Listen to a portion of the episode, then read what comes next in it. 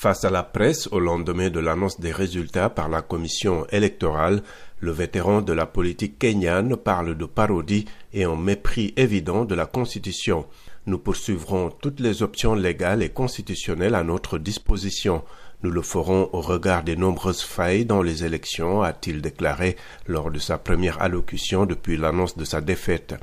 Pour Raila Odinga, 77 ans, la démocratie kenyane qu'il qualifie de naissante a essuyé un revers majeur. Il se présentait pour la cinquième fois et avait bénéficié du soutien de son ancien rival, le président sortant Uhuru Kenyatta.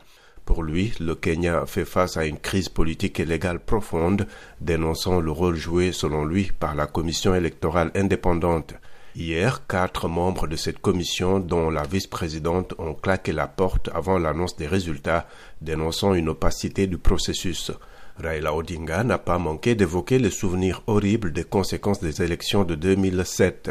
Cette année-là, Raila Odinga avait contesté les résultats. La crise post-électorale qui avait suivi avait provoqué des affrontements interethniques et la mort de plus de 1100 personnes. En 2017, il avait aussi contesté les résultats devant la Cour suprême. La justice avait alors invalidé le scrutin qui avait été réorganisé.